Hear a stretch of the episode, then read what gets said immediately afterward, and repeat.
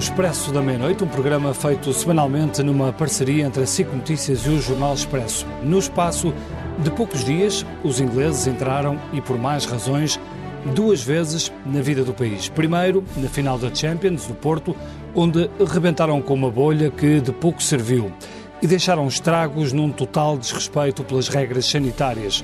E agora, outra vez, os ingleses, com a decisão de retirar Portugal da lista de destinos seguros por causa de Lisboa e da mutação nepalesa, que por cá tem 12 casos conhecidos e todos controlados. As duas situações provocaram surpresa, discussão e um endurecer da oposição ao governo por uma gestão pouco eficaz dos adeptos no Porto e na frente diplomática. O mais grave é o impacto na imagem externa e no turismo, que já esfregava as mãos de felicidade com a chegada de aviões carregados de ingleses em busca do sol nacional e da cerveja barata. É sobre isto que discutimos esta noite, Ricardo. Sim, para este programa convidamos uh, António Diniz, a pneumologista, membro do Gabinete de Crise Covid-19 da Ordem dos Médicos.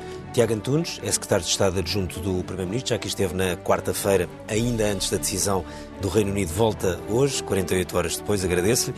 Álvaro Covões um habitué. é diretor da Everything is New e membro da Associação de Promotores de Espetáculo, Festivais e Eventos. Ainda ontem abriu em Lisboa uma das mais importantes exposições do ano em Portugal e provavelmente na Europa do uh, artista chinês Ai Weiwei. E um, a partir dos nossos estúdios em Faro, no, no Algarve, Helena Raimundo é membro da Associação de Alojamento Local uh, e coordenadora desta associação no Algarve. Tiago Antunes, começo por si, uh, exatamente pelo que eu disse antes, esteve aqui na quarta-feira e 48 horas depois o cenário parece diferente, ou seja, veio cá no dia do Conselho de Ministros em que anunciaram uma série de novas medidas, enfim, que nos, que nos permitiam olhar para a frente com bastante segurança e também com um ou outro ponto de incerteza, e depois, 24 horas depois, um enorme balde de água fria, nomeadamente sobre a questão do turismo, da recuperação económica e sobre a desconfiança que alguns países colocam, neste caso o Reino Unido, sobre dados que há uh, em, em, Portugal. Vamos estar sempre neste dos escocês uh, daqui para a frente? Boa noite, boa noite a todos os convidados. Um, a situação do ponto de vista sanitário não é diferente hoje do que era quarta-feira e a confiança que sentimos na quarta-feira para tomar decisões de dar novos passos no sentido do desconfinamento, essa mantém-se. A situação sanitária, embora tenha havido um ligeiro crescimento de casos nos últimos dias, mas isso é normal, quando começamos a desconfinar, sempre o dissemos, seria inevitável que houvesse algum aumento de casos, mas globalmente a situação está genericamente controlada e permite-nos ter a segurança para darmos esse espaço de desconfinamento. A novidade que houve desde que aqui estive na quarta-feira, de facto, foi uma decisão por parte do Reino Unido, que é uma decisão a todos os títulos incompreensível. É incompreensível, eu diria, antes de mais, para os próprios turistas ingleses que estão neste momento em território português e que vêm surpreendidos com uma decisão inopinada uh, e para a qual não se vislumbra um fundamento evidente. Uh, de facto, não se percebe bem as razões desta decisão. Do ponto de vista sanitário, o, a situação do Reino Unido não é especialmente diferente da situação de Portugal. E seguramente não é melhor. Em termos de incidência, é mais ou menos ela por ela. Nós estamos com um nível de incidência relativamente semelhante. Em termos de transmissibilidade, o Reino Unido tem neste momento um R superior ao português. E em termos de variantes, sobretudo a variante da Índia, ou variante Delta, como agora se chama, Sim. Eh, que é um tema que tem vindo, tem estado muito na Berlinda, uh, o Reino Unido tem 79% dos novos casos são desta variante uh, da Índia. É uma variante Portanto, praticamente é uma, 80%. Em Portugal não chega espalhado. a 5%. Sim. São menos de 5% desta variante. São poucos casos. Um, e, portanto... Ora, uh... Eles falam de uma mutação da variante, tal que tem 12 casos em Portugal, que é enfim, uma, uma, mutação da variante Delta, ex-variante indiana, agora Delta, que agora passaram a ter eh, nomes uhum. de, de, de, de, alfabetos eh, para, para, não, para não ter questões, enfim, xenófobas, etc., mas de uma mutação que pode ser, que como não sabe exatamente o que é, que pode ser potencialmente mais perigosa. Sim, o Reino Unido apresentou dois fundamentos distintos para esta decisão. Por um lado, supostamente, o nosso nível de positividade ter subido para o dobro. Ora, não é verdade. Não subiu para o dobro, aliás, nem sequer subiu. O nível de positividade em Portugal tem estado estável, em torno de 1,2, 1,3, e é um nível muito baixo. É bastante abaixo do nível uh, considerado pelo ICDC, uh, que é de 4%. Portanto, nós temos uma positividade baixa, temos feito muitos testes, a estratégia de massificação dos testes está a resultar. Estamos a fazer, neste mês, em média, cerca de 50 mil testes por dia.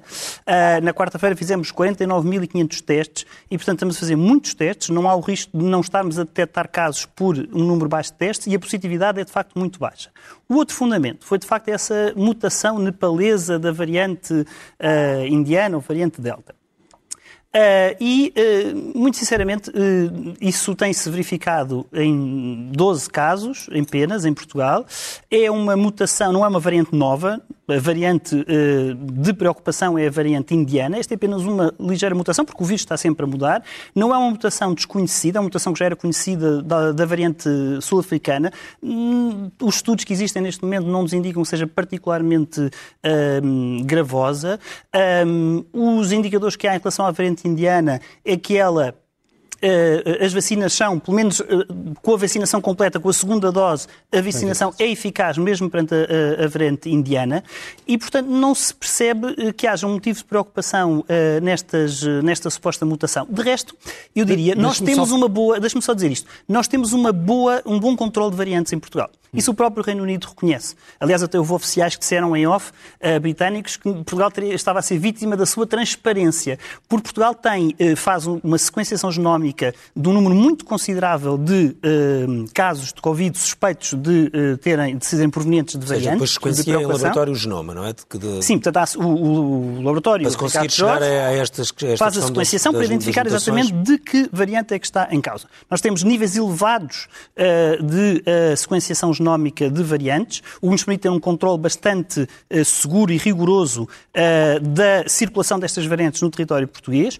Estes dados são públicos, são conhecidos, foram, aliás, apresentados na sexta-feira passada, faz hoje uma semana, no Infarmed, são publicados regularmente e, um, ehm, e portanto, temos, uh, de facto, a situação do ponto de vista das variantes bem monitorizada, bem controlada. Ontem, e ainda ontem ouvíamos o especialista João Paulo Gomes a dizer que isto era uma tempestade num, num copo de água por causa destes 12 casos. O que eu gostava de lhe perguntar é, olhando para a sucessão de, de acontecimentos, até com a final da Champions e agora esta decisão, se eh, não pode ficar a percepção de que Portugal foi usado, de certa forma.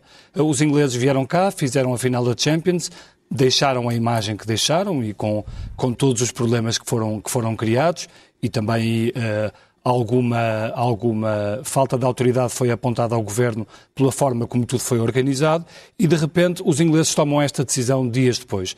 Eh, não pode ficar aqui a ideia de que Portugal foi usado?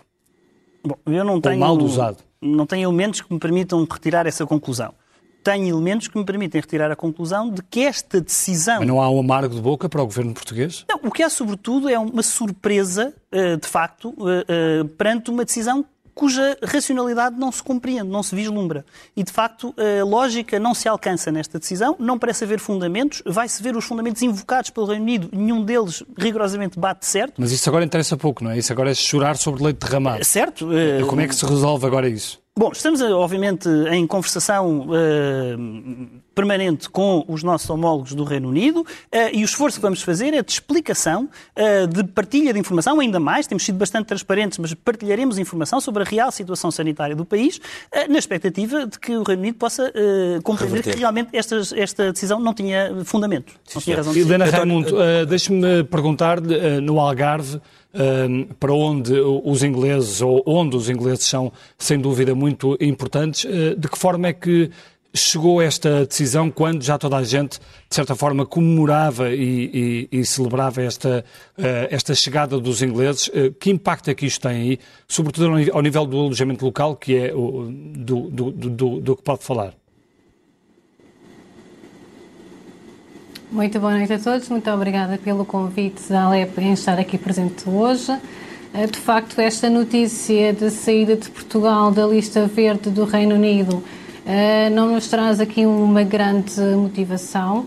Eh, logo a seguir a esta notícia e tendo por trás, nas últimas três semanas, sentido aqui algum impacto positivo de um início de um processo que se assemelhava a um processo lento de retoma já com algumas reservas para o mês de maio e para o mês de junho, eh, que quase que se formos a ver duplicaram de abril para maio com a notícia de entrada de Portugal na, lista verde do Reino Unido e, de facto, de um momento para o outro somos surpreendidos com esta notícia em que Portugal iria de novo sair desta lista verde e que, poderá, e que portanto, até a próxima terça-feira seriam implementados, ou a partir de terça-feira seriam implementadas novas medidas Uh, o que veio a, a levantar aqui algum, uh, algumas, alguns cancelamentos de reservas que já tinham sido feitas, uh, adiamentos de muitas reservas e também algum desconforto por parte dos hóspedes que já cá estavam e, portanto, que já estavam em território nacional, que tiveram que tomar medidas em antecipar o seu regresso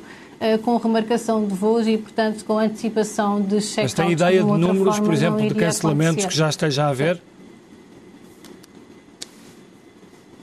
Sim, portanto, para eh, se nós estivermos a ver em relação aos meses de abril e de maio, eh, comparativamente eh, ao ano, ao ano anterior, já verificávamos aqui uma melhoria de cerca de, de ou melhor, ainda havia quebra de 50% em termos de reservas, mas estas reservas é principalmente para semanas que vêm, portanto, no mês de junho, a última semana do mês de maio, foram, uh, tiveram aqui um grande impacto e um, um, cancelamento muito significativo. Isto não só compromete uh, o mês de junho, uh, como também temos algum receio que possa comprometer os meses mais fortes para o alojamento local, especialmente aqui no Algarve, que são os meses de julho e agosto. Sim, senhor. Uh, António Diniz, uh, esta questão de, que levou agora a esta, esta decisão do, do, Reino Unido e ao impacto que, que, está, obviamente, a ter no turismo, e nomeadamente já em regiões como, como o Algarve, que são, enfim, as que estavam mais dependentes uh, da vinda de pessoas do, do Reino Unido, estas mutações. Primeiro, a pergunta é se esta mutação é de facto potencialmente perigosa ou se os ingleses fazem isto por, por reserva, no sentido de como ainda não a conhecemos, é melhor tomar este tipo de decisões, e se o mais natural é que nós vamos continuar a ter variantes e mutações, porque é assim que os vírus normalmente evoluem, não? Antes de mais, boa noite a todos, os presentes, mais os entrevistadores uh, e condutores do programa. Uh, é mais fácil logo começar pela segunda questão. Nós vamos ter sempre variantes. E teremos, porque o vírus tem sempre a capacidade de mudar. E quanto acontece isso naturalmente, acontece naturalmente porque há sempre erros no processamento, no processo de multiplicação do vírus, pode haver sempre erros e esses erros dão origem a variantes. A maior parte delas nem se chegam a expressar e desaparecem normalmente. Portanto, haverá algumas que sobrevivem e essas, quando sobrevivem, arriscam-se a ter uma maior capacidade. O que é que se passa com a variante indiana? A variante indiana, eh, agora chamada Delta, hum, Há uma outra, mas é esta que está nesta uh, indiana, mas é esta que nesta altura está em casa. Essa variante, a essa variante está reconhecidamente, é reconhecidamente aceito que tem maior capacidade de transmissão, transmissão, mais do que a variante inglesa. É duvidoso, ainda não se tem uma conclusão certa, se induz maior gravidade ou não.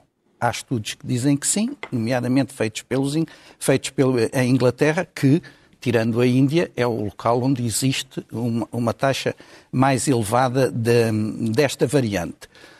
A questão agora coloca-se, a questão coloca-se é em relação a àquilo que surge como a variante nepalesa, ou a mutação que dá origem à que se chama a variante nepalesa, que no fundo é apenas mais uma mutação que se verifica na variante indiana e que pode-lhe conferir ainda maior risco de transmissibilidade.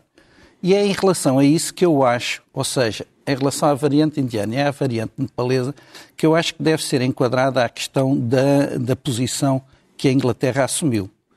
A Inglaterra é um país soberano, entendeu que deveria fazer assim para a proteção dos seus cidadãos. Nós teremos a liberdade de fazer o mesmo, qualquer outra coisa, para a proteção dos nossos cidadãos. O que é que eles. É preciso ver que a Inglaterra, no dia 21, vai passar para a quarta fase de desconfinamento. Sim, se e, portanto, não, não quer, de alguma forma, juntar mais lenha à fogueira que eh, possa justificar a não progressão para essa quarta fase de confinamento. E quando se. Eh, eu, eu, lamento, eh, às vezes, ter que, eh, ter que assumir este papel. Mas atenção, aquilo que a Inglaterra fez está publicado. Eles publicaram a metodologia que se rege, pela qual se regem, para fazer a avaliação de todos os países.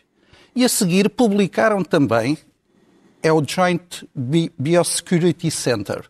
Faz parte do, da Agência de Segurança de Saúde do Reino Unido. Publicaram, está disponível, se for necessário, eu tenho aqui os sites, porque hoje à tarde andei a tentar perceber também por que motivo é que havia alguma disparidade. Portanto, é estranho, publica... é estranho que o Governo não tenha, uh, não tenha previsto pois, o que ia acontecer, é isso? É, é, é assim, é estranho. Eu não sei se é o Governo, se são os, se são, se são as pessoas que aconselham o governo, porque está lá tudo. Inclusive, está lá, com a data de 3 de junho, os motivos pelos quais Portugal, com os vários indicadores, os motivos pelos quais Portugal foi, desceu de verde para aquilo que chamam pomposamente âmbar, âmbar mas que no fundo é o laranja. É, laranja, é o laranja. Sim, Estão lá os vários critérios e Portugal Portanto, está lá com esses. Pode-se discutir se esses critérios são certos ou são errados, pode-se discutir como é que são feitas as coisas. Ou Estavam não. publicados. Mas a verdade é que isto está, está acessível a todas as pessoas, ao vulgar cidadão como, como, como eu e como qualquer um de nós, e por maioria de razão, para, para, as entidades acha, governamentais. Quando olha para isso, acha previsível que Portugal inverta a Acho que era um risco. Acho que era um risco. A partir da altura em que nós começámos a subir a taxa de positividade a incidência, o R, e que começámos a ter maior incidência, nomeadamente da variante indiana e o aparecimento, há 73 casos da dita mutação, eh, mutação nepalesa no mundo. Desses 73 casos, 12 estão em Portugal, 49 no Reino Unido. Portanto, pode-se criticar, mas, atenção, tem um fundamento eles têm um fundamento e têm o fundamento transparentemente colocado à disposição de todas as pessoas. Álvaro Covões, eh, de que forma é que esta decisão inglesa eh, se vem juntar, no seu caso e à sua atividade, eh, a todas as decisões que fizeram parar totalmente a atividade que exerce, nomeadamente concertos, espetáculos, etc. Boa noite a todos. Noite. Muito obrigado pelo convite. Bem, em primeiro lugar, não nos afeta muito, porque as regras para os espetáculos são exatamente as mesmas desde o primeiro desconfinamento, em, quando foi anunciado em maio de 2020. Portanto, a lotação das salas continua a ser de 50%, as mesmas regras de distanciamento e, por outro lado, continua, como vimos e foi anunciado agora pelo Governo, que festas e romarias, portanto, percebemos que os espetáculos de norte a sul do país e nas ilhas até 31 de agosto não vão poder acontecer mais um verão. E, portanto, isto é uma tragédia para o setor da cultura. É uma verdadeira tragédia, porque nós há 15 meses que quase não podemos trabalhar e, portanto, este, este pré-anúncio do fim do verão é uma tragédia para nós. Mas depois é, é, é interessante porque é evidente que há sempre. Eu percebo que o governo, quando toma decisões, tem que abrir mais para uns e, abrir, e fechar mais para outros. Mas nós, ultimamente, estamos sempre do lado daqueles que não podem fazer nada, porque nós temos assistido desde as praias, todo o tipo de regras, até nos transportes públicos. Eu, por exemplo, tenho aqui um exercício engraçado que é, numa, num museu ou numa galeria de exposições, tem que haver, a regra é uma pessoa por 20 metros quadrados. Nos transportes públicos, a partir do dia 28 de junho, é 100% ocupação. Portanto, isto significa que na hora de conta vamos ter. necessidade cinco... que é diferente, não é? Não sei se a necessidade de transportes não, é... ou a necessidade, com teletrabalho, a necessidade de falar da importância, estamos a falar da necessidade de... Sim, mas, oh, Ricardo, mas deixa-me só dizer-te a média, ah, é que a ah. diferença é, é uma pessoa em 20 metros quadrados quanto a 100 pessoas em 20 metros quadrados, é isso que estamos a falar. Sim. É um, a mesma área, num museu, é uma pessoa. E nos transportes públicos é 100. É isso que estamos a falar. E, portanto, eu penso que às vezes, e, e, e, eu vou repetir, eu sei que não deve ser fácil para quem decide estar a decidir sobre tudo. Porque para já não domina, não conhece. Não conhece. Eu, por exemplo, assisti uh, com, alguma, com alguma simpatia quando se quando se põe uma regra de 50% de lotação de casamentos e batizados, obviamente que, pronto, é um princípio. Porque os casamentos e batizados não obedecem a nenhum licenciamento. Ao contrário, por exemplo, de um restaurante que tem uma lotação. Sim, ou de uma sala de espetáculos. Ou de uma sala de espetáculos que tem uma lotação. Os casamentos não têm lotação nenhuma. Portanto, o 50%, pronto, é uma, é uma, indica, é uma regra indicativa. Ainda bem para a atividade económica. Mas, mas no nosso caso, de facto, isso, isso tem sido diferente. Agora, eu acho que. Portanto, que acha passa... que na sua atividade o Governo já devia ter aliviado um pouco mais? Ou podia ter aliviado um pouco mais? Eu acho que já merecíamos, porque nós temos comprovado que, de facto, a cultura é segura. Por exemplo, eu posso dar aqui um exemplo. Se, por um lado, às vezes assistimos a alguns surtos nas, nas equipas de gravação, em novelas ou em filmes, ou até numa companhia de teatro, nos equipamentos nunca houve nenhum surto. Eu não conheço, ao longo destes meses todos, um surto num teatro ou numa sala de espetáculos. Não conheço.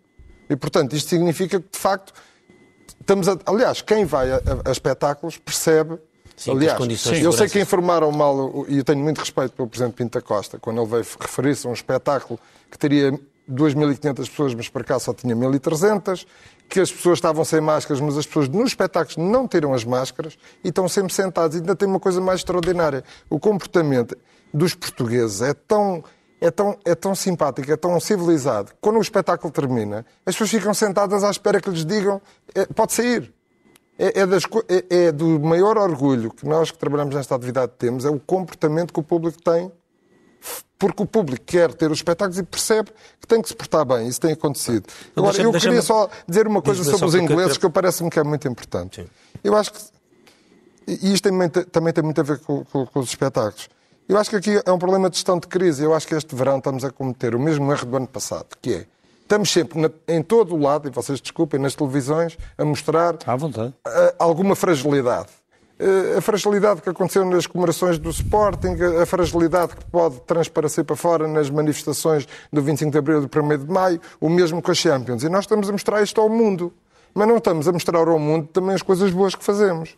Obviamente que os ingleses têm cá representantes e também vêem televisão e também têm acesso à internet e quando vão tomar uma decisão perante isto, se calhar pensam assim, se calhar é melhor pôr aí um travão. Agora, as razões são as que o António Diniz diz que Eu não sei se serão só essas, oh, Ricardo. Eu não sei se serão só essas. Nós devíamos, nós devíamos ter mais cuidado a gerir a informação que passamos lá para fora. Por isso é que me parece Sim, que é muito importante não estarmos a sempre em... a criticar. Mas ainda há poucos meses estávamos a passar a informação de que Portugal foi um dos países que melhor recuperou depois do, da mas, tragédia de janeiro. Mas mais vale... Portugal recuperou mas uma imagem rápido destrói, e muito bem. Mas uma imagem destrói mil então, palavras. Perguntar, uh, Tiago Antunes, aqui uma questão que é se, é óbvio que nós sabemos que o turismo tem um peso no PIB português, um peso, peso real e um peso potencial enorme, não é? Na casa dos 11% ou 12%, e que obviamente é muito importante para a recuperação económica que todos esperemos que, que aconteça rapidamente. Mas não está, de repente, o governo, como outros governos do sul da Europa, a muito focado na questão do turismo e nas, nas pessoas que podem vir para salvar o verão, que é uma, é uma expressão que já usamos desde o ano passado, salvar a Páscoa, salvar o verão por aí fora, e depois outras atividades, como por exemplo na área cultural, quando se vê que todas as festas e romarias e concertos de, que nós sabemos que acontecem pelo país todo, normalmente no verão e nas festas locais, nomeadamente, ficam logo proibidos, ehm, que é um, quando são setores que também são bastante importantes para a economia nacional, embora obviamente tenham um peso menor uma vez, menor nós, do PIB. Ao longo do último ano, o que temos tentado fazer sempre é encontrar um equilíbrio Sim. em função da, da situação sanitária em cada momento um, e esse equilíbrio tem vindo a variar. Uh, e estamos numa fase em que, às vezes, eu, eu, percebo que a compreensão das medidas que o governo vai adotando seja difícil, uh, porque é muito fácil explicar que uh, temos todos que ir para casa, tem que estar tudo fechado, é preciso conter o vírus. Sim, fácil é contar tudo Seria aberto, muito fácil fechado. dizer. Sim podemos voltar à vida normal, a pandemia já passou. Infelizmente não estamos aí. Estamos numa fase de transição em que já nem tudo é proibido, mas ainda nem tudo é permitido. E isso às vezes gera comparações, gera, gera explicações que são uh, difíceis de dar e particularmente pelos setores mais afetados. Eu compreendo a situação de cada setor individual, tem dificuldades quando se compara ao lado em perceber algumas coisas. Agora, nós tentamos sempre encontrar um equilíbrio. Em relação aos espetáculos, à cultura, eh, já agora, enfim, não é verdade que não haja evoluções aí, há uma evolução quanto ao horário, passam, os, espetáculos passam a poder funcionar em breve até à uma da manhã, e o que está previsto é que, para lá dos espetáculos em sala, eh, com eh, lotação a metade, uh, possam existir espetáculos fora de sala com regras a definir pela DGS. Tem havido, aliás, alguns eventos. Sim, alguns uh, eventos bolha, não é? Alguns eventos teste uh, para aquilo que se pretende que venha a ocorrer. Esperemos é que não seja o a governo... bolha igual à dos ingleses. Não, é? não. o governo pretende que haja uh, espetáculos culturais controlados, com regras, com controle de acesso, eventualmente com testes à entrada, com circuitos, com espaçamento, com lugares marcados, etc. Um, para isso, aliás, o governo tem uma medida, Garantir Cultura, que é um apoio à programação cultural. Já foram pagos 10 milhões de euros para apoiar programação cultural a realizar-se. Nós pretendemos que se realize com o controle das regras sanitárias, que, em muitos espaços, como dizem bem, é absolutamente uh, garantido e respeitado e uh, tem sido, de facto, um, um bom exemplo a, uh, a, área da cultura e do, das salas de espetáculos a esse respeito no cumprimento das regras sanitárias. E, portanto, não estamos a proibir a cultura. Pelo contrário. Agora, depois, se me falam em arraiais, em festas populares, em eventos de massas, isso obviamente torna-se muito mais difícil. Porque são eventos que não têm controles de acesso, que não têm circuitos definidos, que não conseguimos garantir espaçamentos. E, portanto, por mais que. Isso vai acontecer custos... agora em breve, não é? Vai no acontecer. Porto e em Lisboa. Há duas uh, decisões diferentes. Não, Rui Moreira tomou não, uma então decisão, explicar. Lisboa tomou, Lisboa tomou outra, não é? Há uma decisão em Lisboa que não podia ser outra, porque de facto os arraiais estão proibidos. Claro. Uh, e, portanto, não realizar os típicos arraiais de Santo António no, no, assim, na zona histórica da cidade.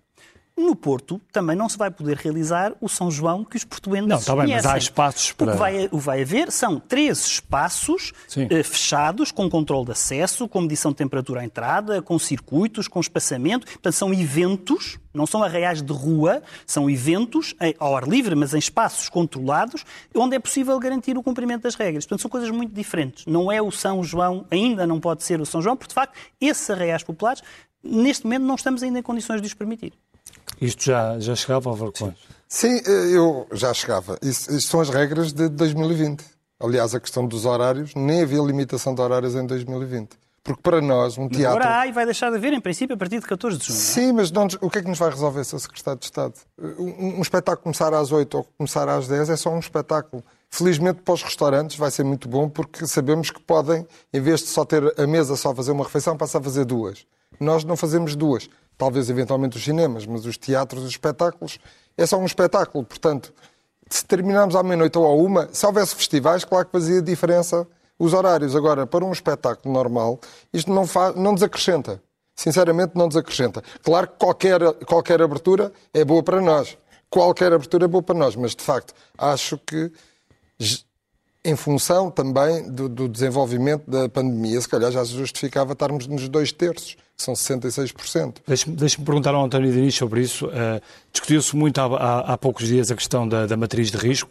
Uh, ouvimos, por exemplo, o Presidente da República falar na questão da vacinação, uh, até que poderia influenciar alguma alteração da matriz de risco.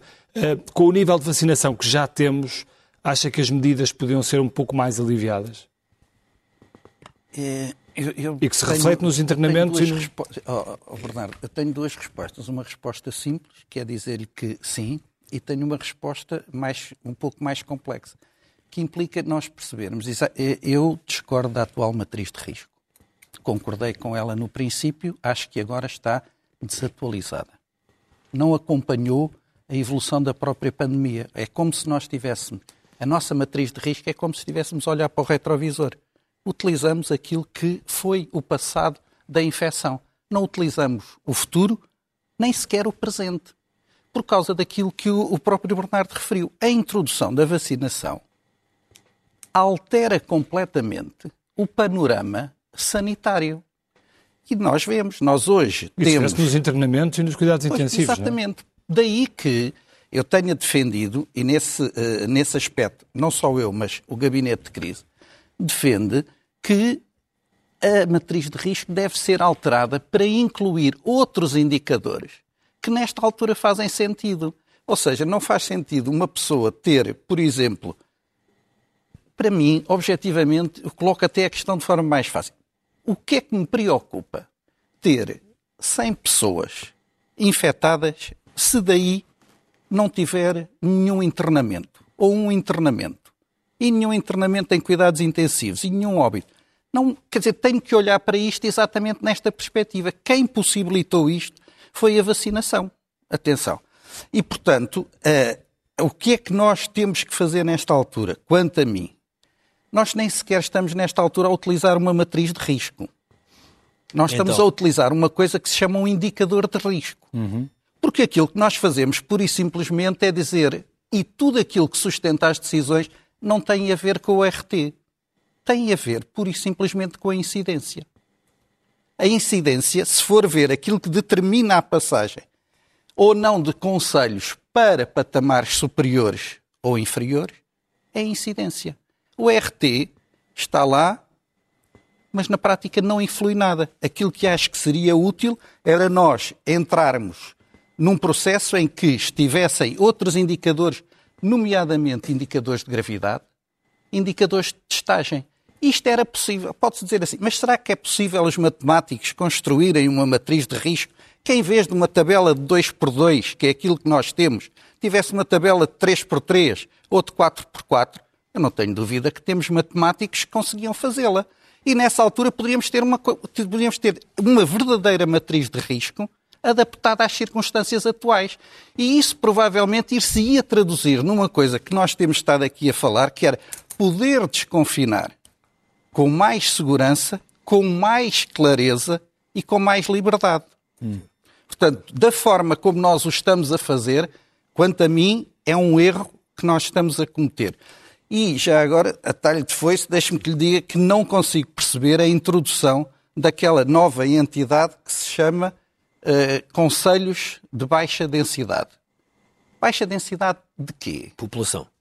Mas não está lá. Atenção. Mas, é, mas isso eu sei a resposta. Baixa densidade. Mas, isso, mas essa mas não está explicado. lá. Essa não está lá. Porque o conceito de baixa densidade, e eu estive a fazer o trabalho de casa, é uma coisa que tem a ver fundamentalmente com a integração dos conselhos do interior no plano. Sim, porque são, são, zonas que têm uma densidade populacional. Não, não, não, mas esse é apenas um critério. Havia conselhos, Sim, tá onde, não é conselhos... havia conselhos onde seis pessoas fechavam, Sim, não, não, pessoas infectadas que fechavam o conselho inteiro. Mas atenção, Ricardo. Não fazia nenhum sentido. Atenção. Desde o, princípio... o conceito de conselho ou território de baixa densidade envolve, pelo menos, então, a densidade populacional é uma coisa que nós sabemos o que é. Que envolve a densidade populacional, quadrado. mas eu vou-lhe dizer o que é que envolve mais envolve o perfil demográfico, o Sim. perfil de povoamento, o perfil socioeconómico e o perfil de acessibilidade. Isto de acordo com o documento que deu origem à portaria para que nos remeta a declaração do Sr. Primeiro-Ministro, que é assente num, em critérios definidos pela Associação Nacional dos Municípios Portugueses em 2014, que dá origem depois a uma portaria Há uma resolução do Conselho de Ministros de 2016 e há a portaria 208 de 2017, que é aquela que o Sr. Primeiro-Ministro referiu. Ora, quando uma pessoa faz isto, digam-me lá, este critério de baixa densidade o que é que isto tem a ver com perfil sanitário, com a epidemia ou com o que quer que seja relacionado com, com a história que nós estamos a viver? É, se for densidade Zero. populacional tem tudo. Mas pronto, mas já lá ah, voltamos. Está bem, mas, é isso, oh, mas isso aí tudo tem a ver com tudo. Eu não sou epidemiologista, mas chegar, consigo explicar. Nós, que se nós, a, se nós quisermos. O do Alandroal não tem nada a ver com o Algarve. Mas agora menos densidade de turistas. Agora. O Algarve, o Algarve está com menos densidade de turistas. Temos que bem, ok. Mas se for possível, eu volto a isto. Então escrevam que é a densidade populacional. Deixa-me perguntar, juntos, uh, eu tenho que passar a, a palavra à Helena pois, Raimundo. Mas, uh, ainda temos mais tenho que passar. Sim, já vamos voltar a isso. É Helena Raimundo, uma das, uma das questões que o Álvaro Covões levantou foi a questão da imagem, uh, com que, foi a maneira como gerimos a, a pandemia cá e a imagem que, que, passa para o estrangeiro, embora nos outros países isso também aconteça um pouco e nós vemos as notícias de outros países. A minha questão é, se na, quando lidam com, com estes temas das marcações e de repente desmarcações, se sentem as pessoas perdidas ou, ou muito impactadas uh, por, uh, por, pelas informações que recebem de Portugal ou por certo tipo de situações que possam ter corrido menos bem? Sim, é claro que sim, não é? Uh, obviamente que tanto avanço e que tanto recuo que isto se vai repercutir não só na instabilidade que passa lá para fora, e, no, e, afeta não só os turistas do, do Reino Unido, que são dos, é o nosso principal mercado emissor, especialmente aqui no Algarve, mas que essa imagem também uh, passa para outros mercados e, portanto, e que foram mercados importantes uh, no ano anterior e que uh, vieram ocupar aqui um pouco o espaço deixado pelos turistas do, do, do Reino Unido E, de facto, isso também está aqui em causa e que nos causa muita preocupação. Em relação aos turistas, obviamente que causa também uma grande instabilidade em quem está a pensar agendar férias, fica um bocado pé atrás em relação se de facto deve agendar as suas férias para o Algarve ou então para o nosso país, porque de facto esta, esta, estes, estes constantes avanços, estes constantes recuos trazem muita instabilidade. E para nós também no alojamento local também nos traz aqui algumas preocupações a nível operacional, nomeadamente também a questões que tivemos que nos adaptar a, a ser, a, a, adotar políticas de cancelamento mais flexíveis que também nos, consegui, nos, que, que nos permita ser competitivos na forma como apresentamos o nosso produto a quem está a marcar as suas viagens, mas de facto estas notícias não ajudam em nada a nossa, a nossa atividade e não fica bem para o nosso país tanto avanço e tanto recuo. Tiago Antunes, deixe-me deixe então retomar ali há pouco a, a, conversa que estávamos a ter ali com António Diniz, eh, por causa dos conselhos de, de baixa densidade. É uma decisão que foi tomada no último Conselho de Ministros, eh, mas com uma, com uma pergunta que é eh, se não alteraram a matriz de risco por, eh, não sei se posso usar a palavra, por receio de repetir alguns erros do passado, as coisas correram menos bem, sobretudo em alturas em que os números subiram muito. Foi esse, foi essa, se quiser, o, o bloqueio ou o obstáculo que fez com que não mexessem na matriz de risco? Bom, então deixe-me dar alguns esclarecimentos. Porque havia uma pressão pública, nomeadamente o Presidente da República, para que o fizessem. Uh, sim, uh, vamos ver. O, a matriz, de certa forma, mudou no que diz respeito, e já lá irei, à questão justamente dos conselhos de baixa densidade. Uh, mas quando a vacinação, foi muito falado, agora a vacinação é um dado novo. Sem dúvida, a vacinação está a progredir uh, muito bem, a olhos vistos. Uh, neste momento, 93% das pessoas com mais de 60 anos, as pessoas mais vulneráveis, estão já vacinadas pelo menos com uma dose. Esta faixa dos 60 anos para cima foi a faixa onde no passado ocorreram cerca de 96% das mortes. São 2 milhões com a vacinação completa. São 2 milhões com a vacinação completa, cerca de 4 milhões já com pelo menos uma dose da vacina. Uh, isso é muito significativo. Agora, a vacinação acaba por estar incorporada também na própria matriz de risco, porque uma população mais vacinada tende a haver, numa população mais vacinada, tende a haver menos contágios. Uh, e, portanto, menos incidência e menos transmissibilidade. Sim, embora, embora basta a população estar a desconfinar e antes estava, estava confinada. Não, depois há outros fatores que influem, mas a vacinação também influi na incidência a, a e também influi na, na, claro, no R. Não é, não é o único fator, sim, sim. mas também influi. Portanto, acaba por ser contada dentro, acaba por estar imbuída dentro da matriz de risco.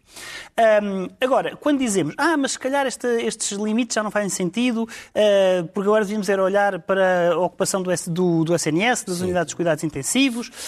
Internamentos e internamentos em cuidados intensivos. Bom, eu lembro que ainda há pouco nos estávamos a queixar de que o Reino Unido tomou esta decisão uh, e, portanto, uh, uma estratégia que deixasse relaxar os níveis de incidência e olhasse apenas para a pressão sobre o SNS, teria uh, consequências não só sanitárias, mas também económicas. Uh, e, portanto, uh, nós percebemos ao longo do último ano que verdadeiramente uma coisa que se falava muito no início, que era a dicotomia entre a economia e a saúde pública, verdadeiramente não existe. porque uma baixa incidência é também a melhor garantia para a economia, designadamente para o setor do turismo, como temos vindo. Para além de ter, em, em termos sanitários, ser também muito importante, até por causa de potenciais complicações que o Covid pode ter a longo prazo, o longo Covid e potenciais sequelas. Portanto, é importante manter Sim, mas não alteram a matriz, não alteram a matriz de risco, não alteram a matriz de risco até por receio da imagem que isso possa dar, nomeadamente no exterior. Mas depois, esse mesmo é exterior é pode ver que em Lisboa acontecem uh, não é uma questão de imagem. festejos do é, Sporting, é... por exemplo, como aconteceram. Uh, e, que, e, que, está provado que tiveram, uh, provocaram vários contágios. Isso não é, não é uma contradição absoluta? Houve, houve obviamente, enfim, houve situações que nos estágios do Sporting, na, na, Champions, que nós vimos que na foram Champions, excessos... Na Champions ainda não se sabe se há contágios ou não a seguir. Não, mas, não, mas o que eu queria dizer... No Sporting, ah, houve, sabemos houve que comportamentos há. que nós vimos nas televisões que não deviam ter acontecido, que foram excessos, que houve, houve episódios que correram mal.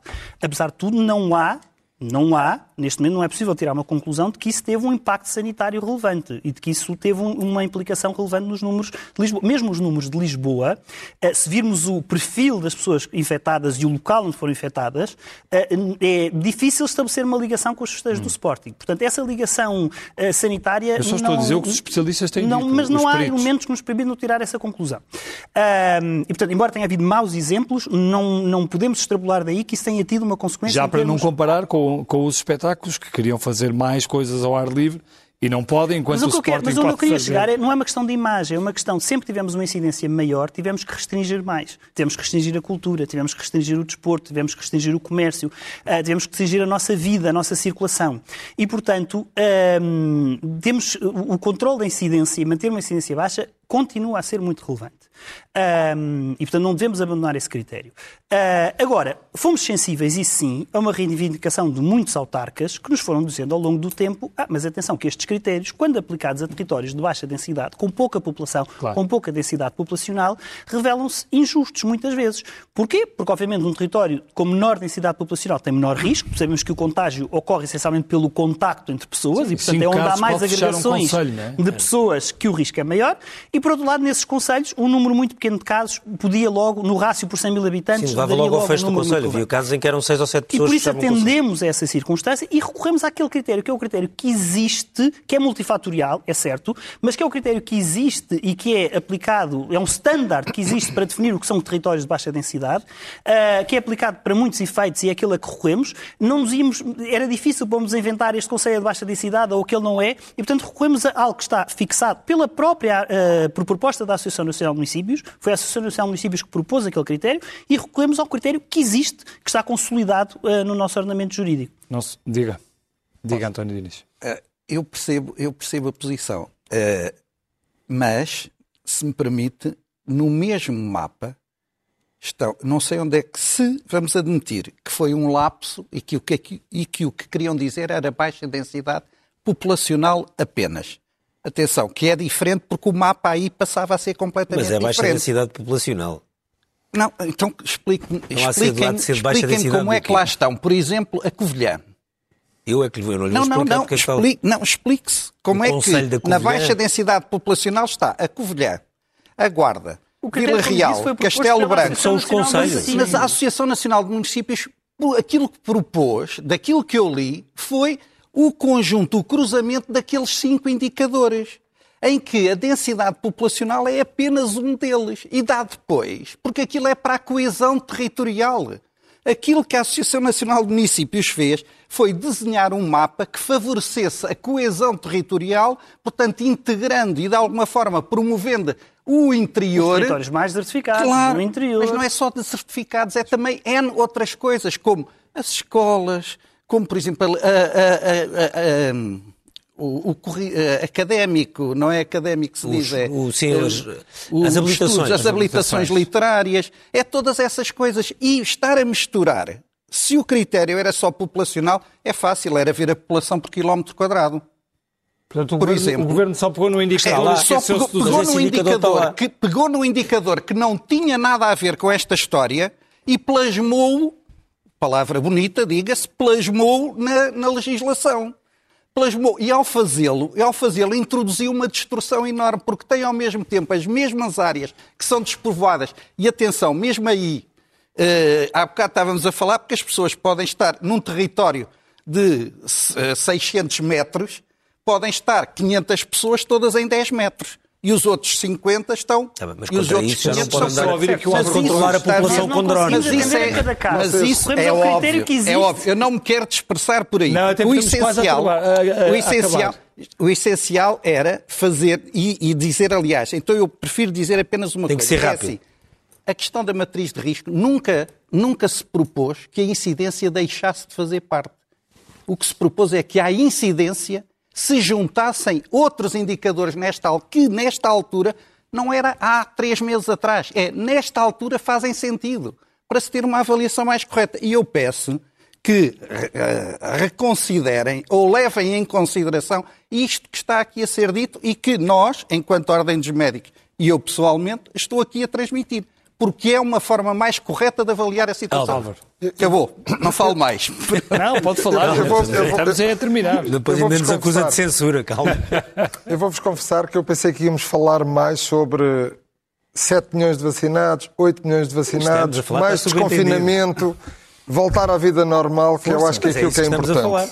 Eu acho De que eu deixava aqui duas aqui um Eu queria deixar aqui duas notas. Acho que e- aproveito a oportunidade de ter aqui um, um ilustre membro do governo.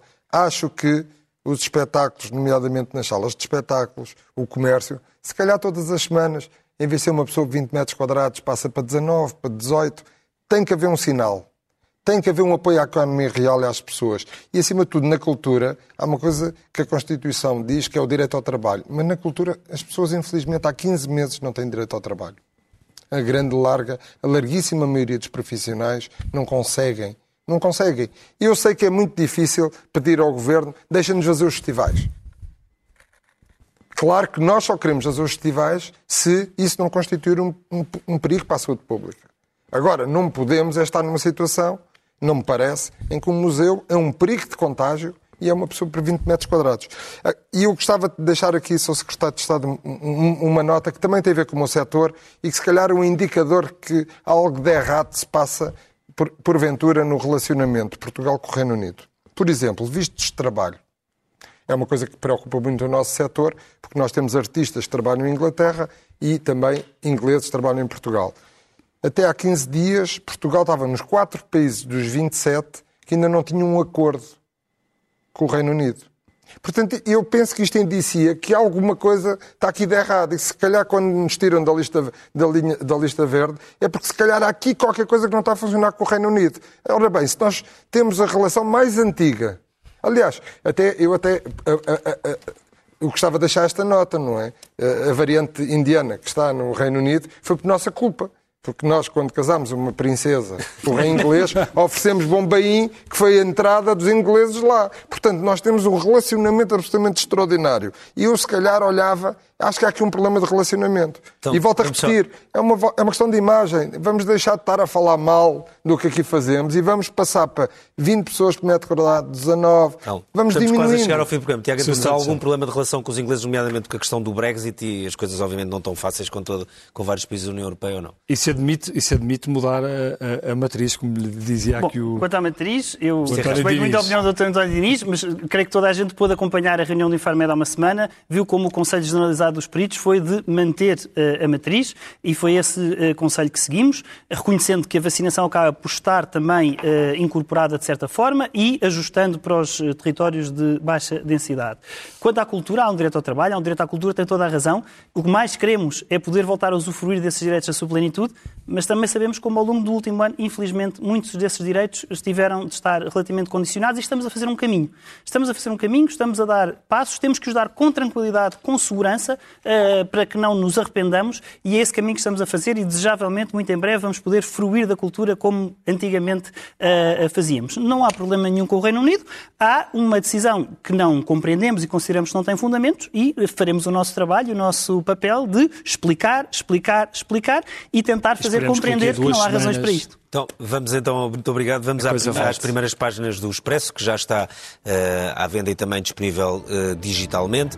Eh, começamos pela capa da revista do Expresso, muito rapidamente, desta vez com uma novela gráfica desenhada por Nuno Saraiva e escrita pelo nosso colega Rui Gustavo, Quem Matou Ior, em forma de banda desenhada, uma forma eh, eh, bastante brutal e gráfica de eh, ver um dos casos que mais embaraça a eh, justiça eh, portuguesa, ou neste caso as autoridades eh, portuguesas. Na primeira página de Economia, Estado em risco de entrar no capital de quatro bancos. O Tesouro deverá tornar-se acionista do novo banco em 2022 e o Estado entra no Bison Bank e no Haitong se acionistas chineses não impedirem. O Banco Montepio avalia essa possibilidade este mês. E depois ainda a Mais Móvel, a Orange e a KKR, que é um fundo, estão candidatos à compra da Mel. Eh, Recordo que a Altice, eh, que é uma empresa francesa, eh, multinacional, se colocou à venda potencialmente a operação portuguesa. E na primeira página do Expresso, do caderno principal, temos uma fotografia com um, Gouveia e Melo, como trabalha a equipa que resolveu os problemas da vacinação. Uma frase do coordenador do plano de vacinação: se uma pessoa dá 10, vou pedir 12, se dá 12, peço 14, se calhar o Álvaro Covões tem que começar a seguir aqui o, é o os metros quadrados os métodos do, do, do, Álvaro Covões. Uma outra uh, notícia também da primeira página do Expresso: Portugal quer passaporte Covid no Reino Unido para salvar o verão. Polícias contradizem António Costa sobre bolha no Porto. Dúvidas sobre dados avançados pelo Primeiro-Ministro após a final da Champions. Peritos apontam falhas ao governo. E, eh, finalmente, uma notícia da cultura: parte do Museu dos Coches está fechado por falta de dinheiro. Fica à vista a capa do Expresso e o Expresso da Noite fica por aqui. Voltamos não na próxima semana, não, nem na semana a, a seguir. A estreia do Euro e tal, pode ser que se esqueça e que nós só voltemos a esse tema. mas só voltamos daqui a Acho que lá para dia semanas, 20 ou coisa que valha já. Quando desconfinar mais o país, cá estaremos novamente. Boa noite, bom fim de semana. Para a semana em futebol. Lá.